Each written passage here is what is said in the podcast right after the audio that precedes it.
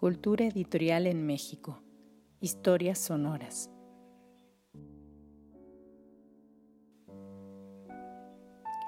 Cultura editorial en México. Historias sonoras es un proyecto académico concebido y coordinado por Marina Garone Gravier, investigadora del Instituto de Investigaciones Bibliográficas de la Universidad Nacional Autónoma de México y cuenta con la colaboración y asistencia de Gabriela Silva y Fernanda Sosa en la organización, lectura y edición de contenidos.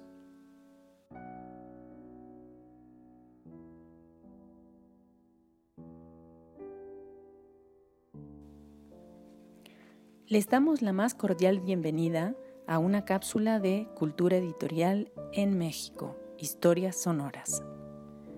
En esta iniciativa nos proponemos ofrecer algunos fragmentos de historia, la historia de los editores y las editoriales, de los sellos y de las colecciones bibliográficas, de publicaciones periódicas y revistas culturales. En una palabra, las historias de los agentes y proyectos culturales que han permitido el surgimiento, consolidación y construcción de la edición en México.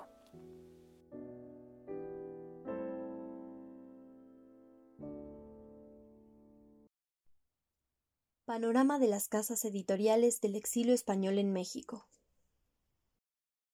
Séptima parte.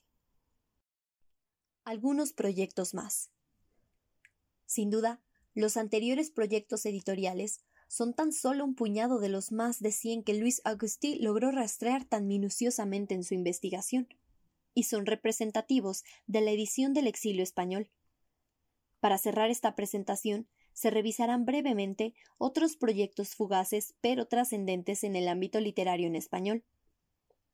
Uno de ellos es la editorial Cima, de la que no ha sido posible esclarecer quiénes fueron sus fundadores, pero que aparece en todos los recuentos del exilio español. Sus ediciones comienzan a salir en el mismo 39 de la llegada del exilio masivo.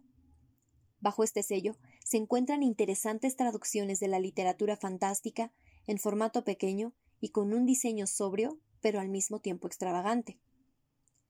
En la presentación de La guerra de las moscas de Jacques Spitz, con traducción del exiliado Domingo Rex, quien a su vez fundó las ediciones Rex, se dice lo siguiente. Uno de los propósitos de la editorial Cima es dar a conocer las varias direcciones o corrientes literarias que llaman la atención del público, tanto en el antiguo como en el nuevo continente. La novela fantástica, con su envoltura científica y su fondo de aventuras, anecdótico y sentimental, no ha dejado de cultivarse y de gozar de la estimación de gran número de lectores.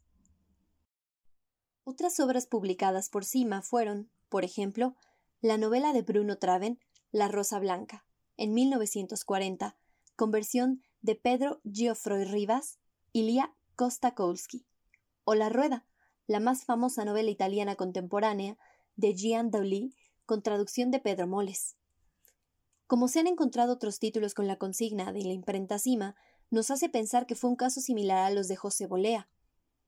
Por su parte, un proyecto editorial bien conocido es el de la imprenta La Verónica, que Manuel Alto Laguirre, junto con Concha Méndez, su esposa, echó a andar en su primer lugar de exilio, La Habana, Cuba, en 1939, y la cual funcionó hasta que llegó a México en el 43.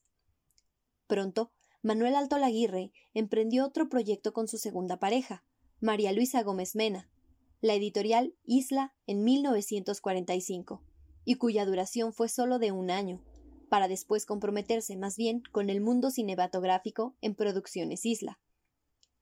En Ediciones Isla apareció un volumen del propio Alto Laguirre, Nuevos Poemas de las Islas Invitadas, en 1946. Otra figura de sumo interés en el mundo literario y editorial del exilio español es la de Álvaro Araúz, quien llegó a México desde Francia en 1942. Además de trabajar en la prensa escrita, Aquí dirigió la publicación de siete colecciones de teatro. Colección de teatro español, colección de teatro mexicano, colección temas teatrales, colección teatro de bolsillo, colección teatro contemporáneo, colección teatro universal y colección teatro mexicano en el extranjero.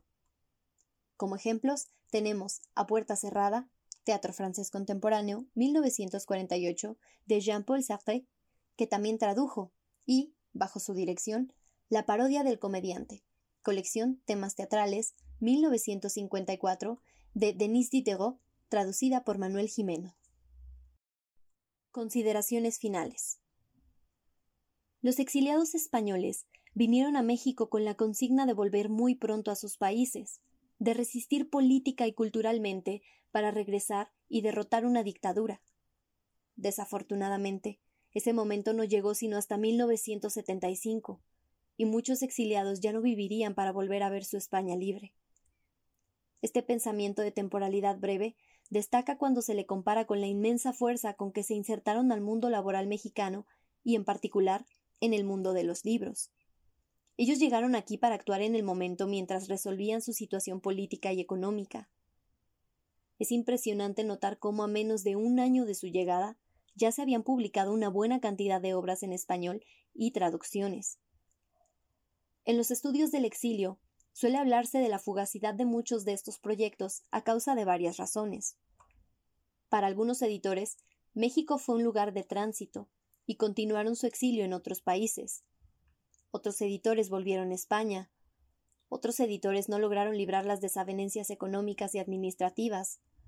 Otros editores publicaron uno o dos libros como estandarte. Pero lo interesante es que a pesar de su brevedad, la importancia cultural de las editoriales es enorme, pues introdujeron autores que hasta entonces eran desconocidos o poco publicados en México. Aumentaron sustancialmente la labor de traducción no solo literaria, sino también científica y técnica. Pusieron en las librerías ediciones de cuidado editorial exquisito, quizá antes visto solo en cultura, y lanzaron colecciones especializadas en una variedad de temas literarios, educativos, médicos, históricos, biográficos y de actualidad política. De los proyectos más longevos, hubo varios que perduraron a través de las décadas, y si bien hoy día casi ninguno está en funciones, fueron el peldaño de un proceso de industrialización que se consolidaría unas décadas más tarde. Dentro de las editoriales fundadas por mexicanos, fueron muchos los exiliados que formaron parte de la plantilla, ejerciendo diversas funciones como impresores, jefes de corrección o directores de colecciones, y que después enseñarían los menesteres editoriales a intelectuales mexicanos tan destacados como fue el caso de Sergio Pitol, quien aprendió con Aurelio Garzón del Camino. Las contribuciones de los exiliados no se limitan simplemente a la creación de una editorial, sino que se extienden en colaboraciones que a veces no se han mencionado más que en la anécdota. Esta inserción discreta del mundo del libro del exiliado en el mundo del libro mexicano es la que queda actualmente como parte de una tradición editorial. Para los tiempos que está viviendo la edición en México, quizá valdría rescatar la forma en que vieron los exiliados al libro, es decir, como un medio de resistencia política, como un medio de sustento económico, como un medio de intercambios culturales, de pensamiento, de educación y, por supuesto, de placer. Si a la escucha le interesa saber más sobre las casas editoriales del exilio español en México, le sugerimos se dirija a las obras que sirvieron como bibliografía del texto leído. Entre ellas se encuentran la tesis doctoral de Luis Agustí la edición española al exili de Mexique. El Diccionario Bibliográfico de los Escritores, Editoriales y las Revistas del Exilio Republicano de 1939, editado por Manuel Aznar Soler y José Ramón López García. Y Transterrados y Ciudadanos, los republicanos españoles en México, de Patricia Fagen.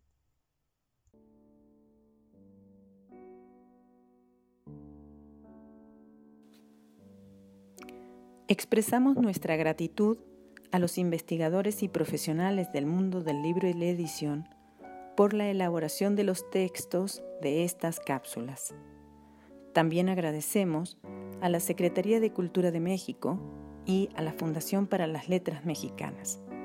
Entre 2018 y 2019, ambas instituciones patrocinaron la iniciativa Cultura Editorial de la Literatura en México CELITMEX, en la que participó activamente Jorge Mendoza. De aquella iniciativa deriva una parte de los contenidos empleados en este nuevo proyecto. Los invitamos a escuchar nuevas cápsulas de cultura editorial en México, historias sonoras. Gracias por su atención.